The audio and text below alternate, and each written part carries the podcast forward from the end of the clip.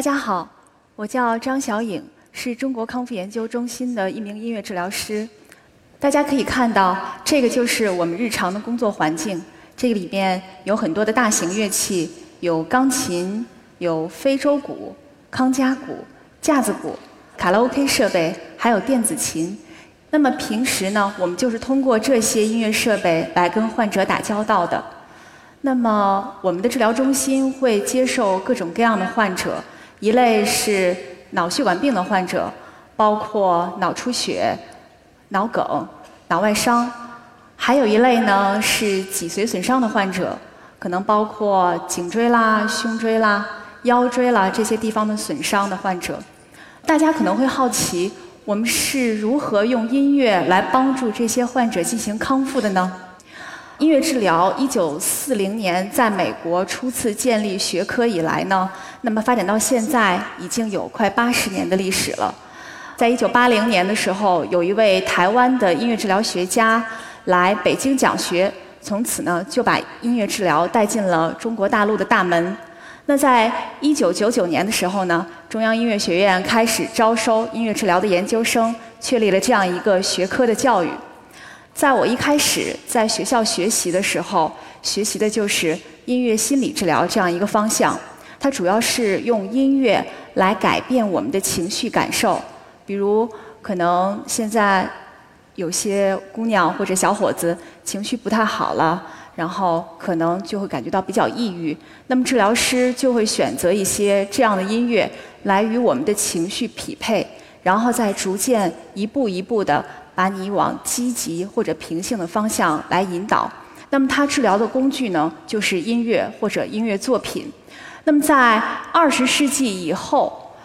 由于神经科学和循证医学的迅速发展，一个新的音乐治疗的学科领域建立起来了。那么，这个国际上对它有一个通称，叫做 NMT，就是神经学音乐治疗。那么它主要针对的是，就是这个圈里面给大家列出来的神经系统疾病和运动系统疾病。那么神经学家会更加关注在治疗这些疾病的过程当中，音乐产生了哪些作用和它背后的机制，都已经研究出来，音乐是对我们的这些疾病是有改善和提升的作用的。但是呢，可能更多的是停留在实验阶段和论文阶段。推向临床应用的这样一种阶段呢，到目前为止还是一个刚刚起步，而且呢，呃，应用也比较少。那么，在我毕业之后不久呢，就进入了康复中心工作。呃，最开始的时候，我也是沿用研究生阶段学习的音乐心理治疗的方式，来帮助患者啊改善他们的情绪，然后能够更好的为他们服务。但是后来我发现，一个是受众比较少。再有一个呢，我觉得效果嗯也挺一般的，可能跟我这个人的性格有关系。呃，虽然我是读文科出身的，但是我比较相信理性的东西和相信具有逻辑性的东西。我觉得在这个治疗的过程当中呢，我更相信一些看得见、摸得着的改变，根据患者的症状来对症下药。这就像弹钢琴的过程当中，哆咪嗦就是大三和弦。和声小调就要升七级，数七和弦，最后一定要解决到主和弦一样。这个就像数学公式一样，是定理。所以很长一段时间，我我的诊室都嗯门可罗雀，病人比较少。契机呢是发生在有一次，病房给我开过来一张会诊单，这张会诊单上描述的是青年女性。他是情况比较呃可能会稍微严重一点，他是脑外伤又合并了第二次脑出血，所以推到我的诊室来的时候呢，我就会发现他除了能用眼睛看看你，表示一些示意之外，完全不能够讲话，也发不出声音。然后大夫给我呃发会诊过来的目的呢，就是想也许唱唱歌能够引导他把声音发出来，这样对他来说也是一个帮助。然后我看到这个姑娘这么的年轻，然后二十八岁，她是蒙族的姑娘，然后我就心生怜悯，觉得特别的可惜。我就想，如果就算是不能够帮助她真正的把话说出来，但是每天给她唱唱歌，让她开心一点也是好的。然后我就开始按照治疗设置进行每天半小时的给她唱歌的这样一个聆听式的治疗练习。呃，当然，因为他是蒙族的背景嘛，所以我会根据他的这样的一个生长的环境，然后选择了一些蒙族特色的歌，比如说像《草原上升起不落的太阳》，啊，《敖包相会》。当然，他二十八岁很年轻，所以我还会选择一些蒙族乐队的歌，比如《山歌好比春江水》，摇滚感觉的啊。就这样治疗了，固定的设置每天是半小时，三个星期之后。有一天下午，他突然非常清晰地说出了“敖包相会”的“包”，非常清晰。因为当时我是在问他名字，这首歌叫什么名字？敖，他就把那个“包”字说出来了。我当时特别的惊讶，我觉得这简直就是一个从零到一的一个质性的改变。然后让我更惊讶的是，在第二天的时候，他竟然能说出了“塔纳是谁”来回答“我”这个字。第三天的时候，他能够说出“你”这个字，我觉得这种改变对于我来说是非常神奇，并且让我觉得是很惊讶的。虽然我原来在学校上学的时候，读书的过程当中曾经读到过旋律发音治疗这样一个名词，但当时只是在教科书上一个非常小的介绍，并没有更深的呃文献以及理论还有操作步骤方面的指导。那于是我就开始去查阅大量的文献，希望他能够在这个临床上能指导到我，帮助到我，也更好的帮助到塔纳来恢复他的语言能力。但是非常遗憾的是，我查到的所有的文献，其实都是更加集中于，呃，在探求音乐和语言之间神经学机制的研究，更多的是对于这个理论基础的研究，操作方面的内容非常非常的少。仅有的一篇论文，也仅仅是在英语语境下面的，告诉我们旋律发音治疗应该怎么做，但是完完全全不适用于我们说着汉语普通话的这样的一群人。我就觉得，可能我遇到了一个难题。但是，因为塔纳的身上出现了从零到一这样一个质性的改变，我也第一次被邀请去参加医生的评价会。那么医生在这个治疗过程当中对我们的音乐治疗，然后表示出了一个非常高的肯定，然后我也得到了非常大的鼓励。但是我确实需要在临床上去摸索如何用更好的方式来引导我的患者能够把话说出来。就好像我好像发现了一个金矿摆在我的面前，但是至于怎么去把这个金子挖出来，我需要自己拿着小铁锹一点一点的去抠。什么是旋律发音治疗和它的临床表现是什么呢？我想给大家看一个视频。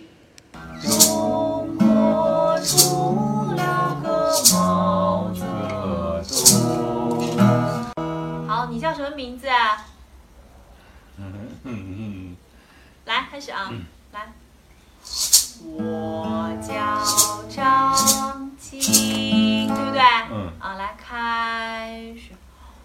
我叫张金，对，好的，再来一遍啊，不错吧？好的，大家看到了这个视频当中呢，就是非常典型的中风之后导致失语的患者。那么这两位患者比刚才我所举的那个例子当中的塔纳情况要稍微好一点，他们是可以唱得出来歌，但是他们却是不能回答问题的，不能够用语言来回答问题。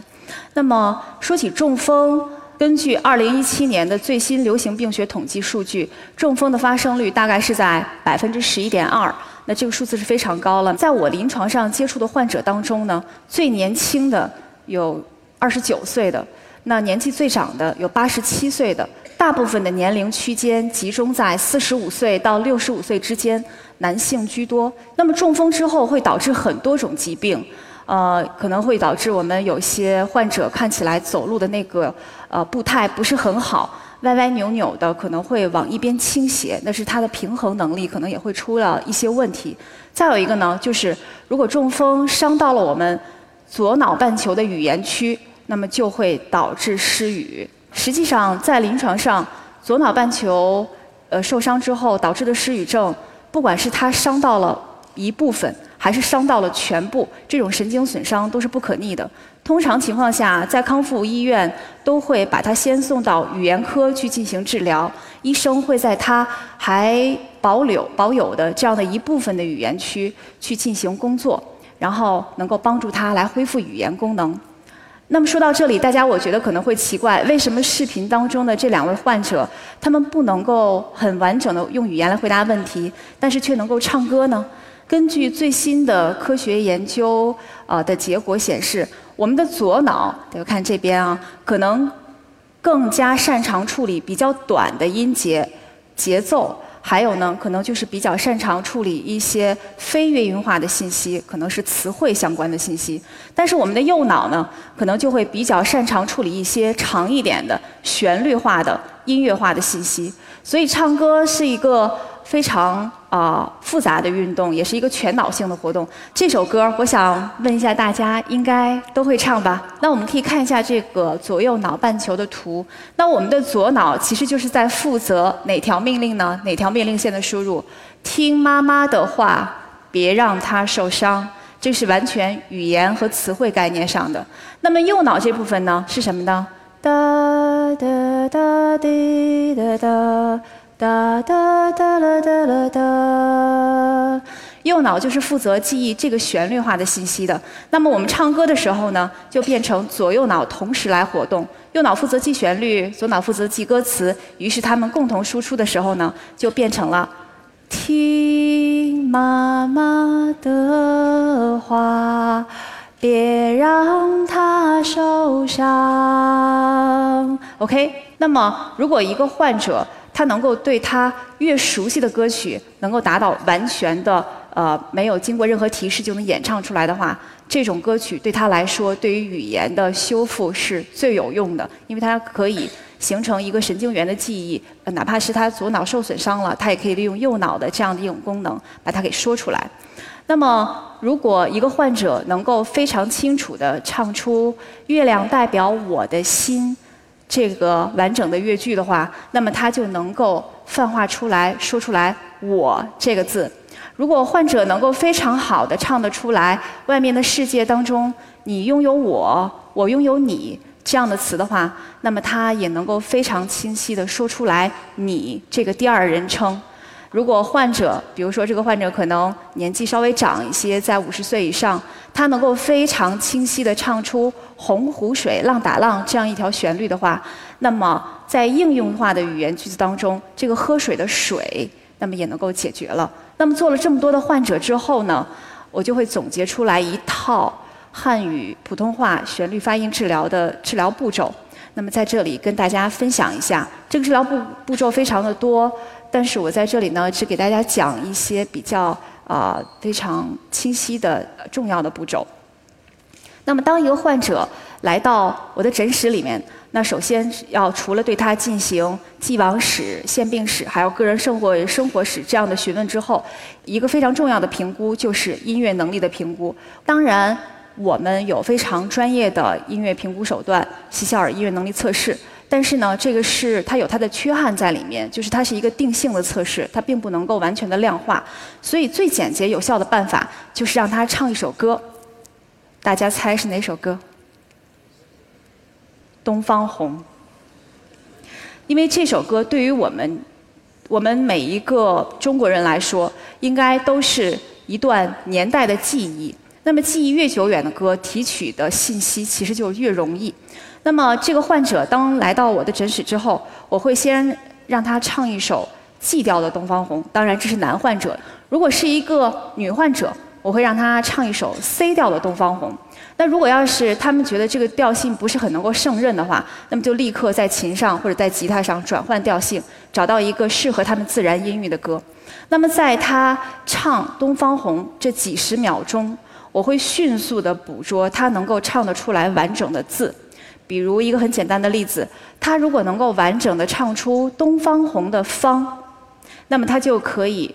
在我的琴的引导下，慢慢的把这个音唱成从两拍到四拍的一个长音，然后泛化出来“吃饭”的“饭”这个字。如果他要是能够唱出《东方红》的“红”，那么继续把这个音强化到两拍或者四拍，就可以让他说出“喝水”的“喝”，以此类推，这样的方式来帮助他。引导把这个话说得更清楚，啊，更流畅。那么在旋律发音治疗当中呢，有一个语言康复的级别。那么第一级别就是一到两个字的词汇，这个词汇当中包含人称，你、我、他、你们、我们、他们，那还会包含一些问候语，比如说你好、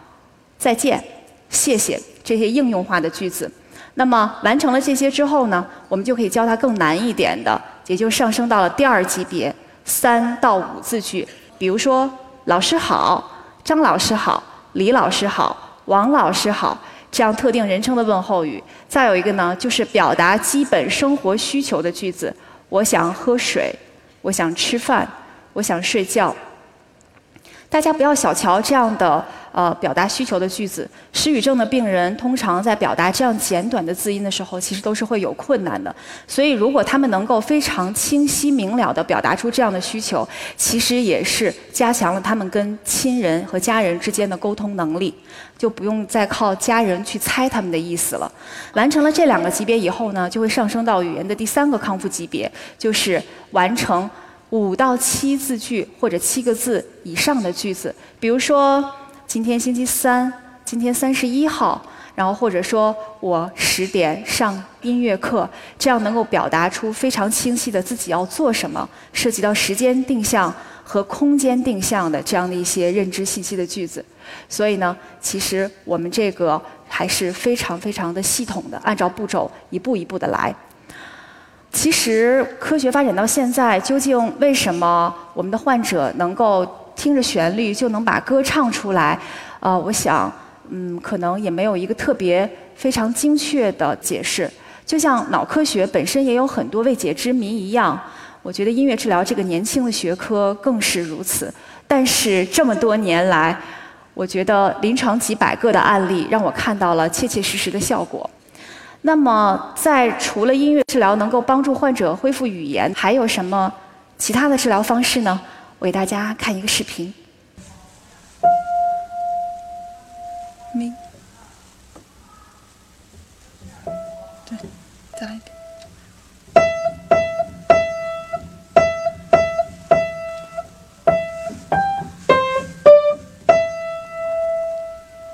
右手可能就是比左手能力稍微弱一点，你可以，你左手，左手去带它一下啊。开始。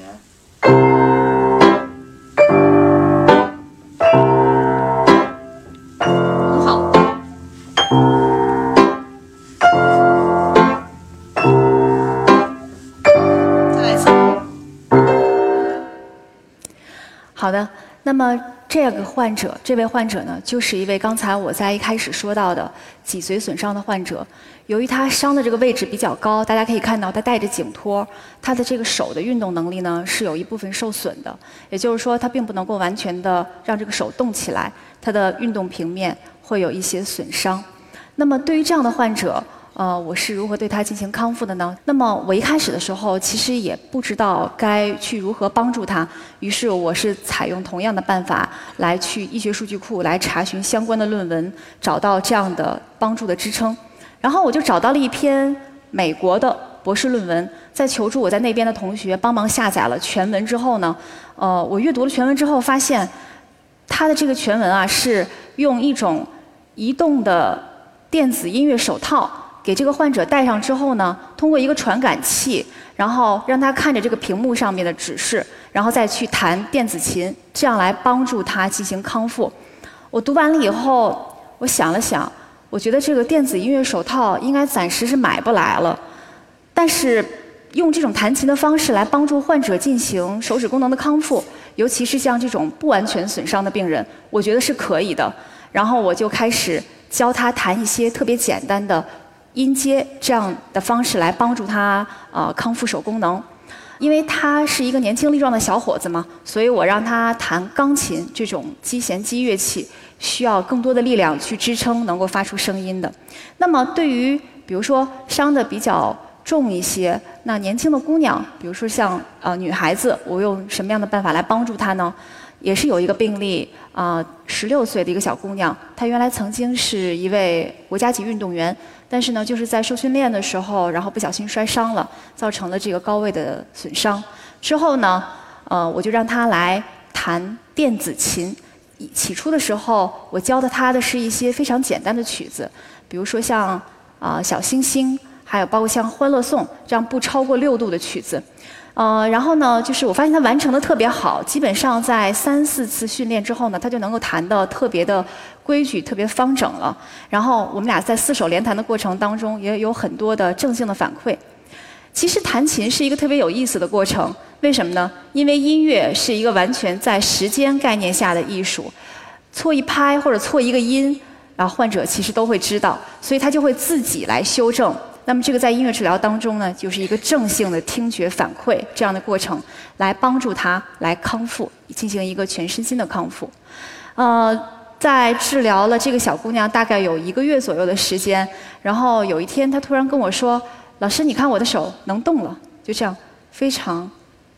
小幅度动了一下，然后当时我就特别的惊喜，因为我不知道，当然我们的整个的团队作业应该对他来说也是有帮助的，但是他来这里弹琴呢，确实主要使用的是大指这样的一个运动能力。后来他他手指能够动了以后，他就开始跟我发微信聊天儿，然后有一天他突然告诉我说：“老师，我决定不去你那儿上课了，因为暑假到了，我要去秦皇岛度假。”于是他就。突然就消失了，这虽然对于我来说可能是稍微有一点点打击，但是我的患者在训练的过程当中，他的手能动，能主动给我发微信，我觉得这对我来说是一个非常大的鼓励，也是我很高兴看到的这件事情。自从打开了语言和运动的大门，那我的会诊业务呢也非常多，然后从每天的一两个病人到每天十六七个、二十多个，变得忙不过来。然后业务量的增长呢，也让我们医院成立了专门的音乐治疗中心。这个是中国的三甲医院当中第一家音乐治疗中心。那除了音乐对于语言和运动方面的改善，还有什么地方能够帮助到患者呢？给大家看一个我同事的视频。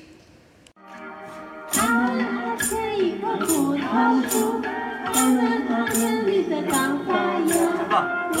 要背着那重重的壳呀，一步一步地向上爬。大树爱上两只黄鹂鸟，爱去爱去慢慢在敲它。不要唱出来造了烦恼，学着相爱开声道。黄啊黄鹂啊不要说，那就那就成熟了。大家看到了，嗯，可能有些人会觉得，哎，这不就是 KTV 唱歌吗？其实，呃，没有看上去这么简单。它是用声乐呼吸训练的办法来帮助脊髓损伤的患者康复呼吸功能和膈肌功能。因为患者可能根据伤情的不同，伤的位置比较高，他们的呼吸功能都会受损伤。比如说，说话声音小、气短，一句话中间要喘好几次。根本就不够支撑说一句话这么长的时间。通过声乐呼吸训练这样一个办法呢，其实就是可以帮助他们来提高声音质量、延长气息的这样的一个肺活量的。我的这位同事呢，他叫宋宜川，他原来是一位声乐专业的学生，然后他的这个经历呢，其实本身也有一点传奇。呃，他是由于意外导致的这个脊髓损伤，坐轮椅。但是在他住院的时候呢，医生告诉他，其实就是可以用那个吹乒乓球或者是吹蜡烛这样的一种训练方法来练习气息，跟其他的患者一样的练习方法。但是他练了一段时间呢，他就发现其实光使用这样的办法是不够的，他就开始让自己用声乐呼吸的办法，用膈肌的力量，把整个胸腔和腹腔当做一个共鸣腔体来支撑自己的声音发出去。在他练习的过程当中，他也是非常的刻苦，然后把一口气吸到膈肌的那个位置，然后支撑自己发出一个长音。他有时候在床床边上练站的时候，他也练；然后他坐在轮椅上的时候，他也练；他躺在床上的时候，他也练。就这样日以继夜的帮助自己康复。然后过了一段时间，大概有一两个月之后，他的声音质量明显要比他病房的其他病友要好很多，而且最重要的是，他用这种方式。又重返了歌坛，开始演出给大家唱歌。说了这么多，啊，我其实有一些感叹，在这个从事这个专业一开始的时候，我其实是感觉到有一些迷茫的，因为当时并不知道学音乐治疗有什么用？嗯，也找不到自己的存在感，也没有体验到什么样的价值。但是，自从打开了治疗疾病的这个大门之后呢，我就渐渐的在我的患者身上看到了音乐对于他们改变的力量，包括像他对他们疾病的那种靶向性的治疗的改变，能够让他们说出话来，让他们能够动，然后这些就会比较鼓励到我，也让我有了一些成就感。但是，嗯，坦白的说，一直到现在，呃，我也时不时的会感觉到迷茫，因为音乐治疗从成立之初到现在已经发展了快八十年了，它现在仍然是一个比较小众的、比较边缘化的学科，而且呢，身处其中的大部分都是研究者，把它推向临床实践的非常少，在中国更是如此。嗯，音乐治疗的临床工作在中国是一个刚刚起步的事情。从事这个学科的人和从事这个专业临床工作的人非常的年轻，年轻到可能像我这样的人，竟然是进入这个医院领域工作的第一批人。而且很多的年轻人在从事这个专业之后，可能也受不了这个专业，他工作临床上比较辛苦，都纷纷离开了。这个我都能理解，我都非常能够理解。但是，嗯。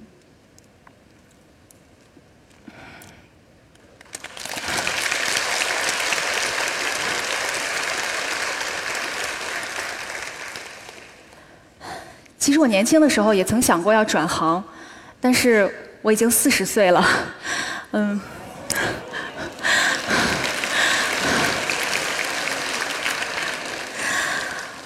我知道自己啊可以会的事情也不会太多，然后能重新开始的机会也不会更多了，所以我只能选择把音乐治疗这件事情做好，一条道走到黑，然后虽然在这个过程当中。有很多的困难需要去克服，需要去解决这样的问题。嗯，但是有一点我是非常笃定的，我相信音乐，相信科学。谢谢大家。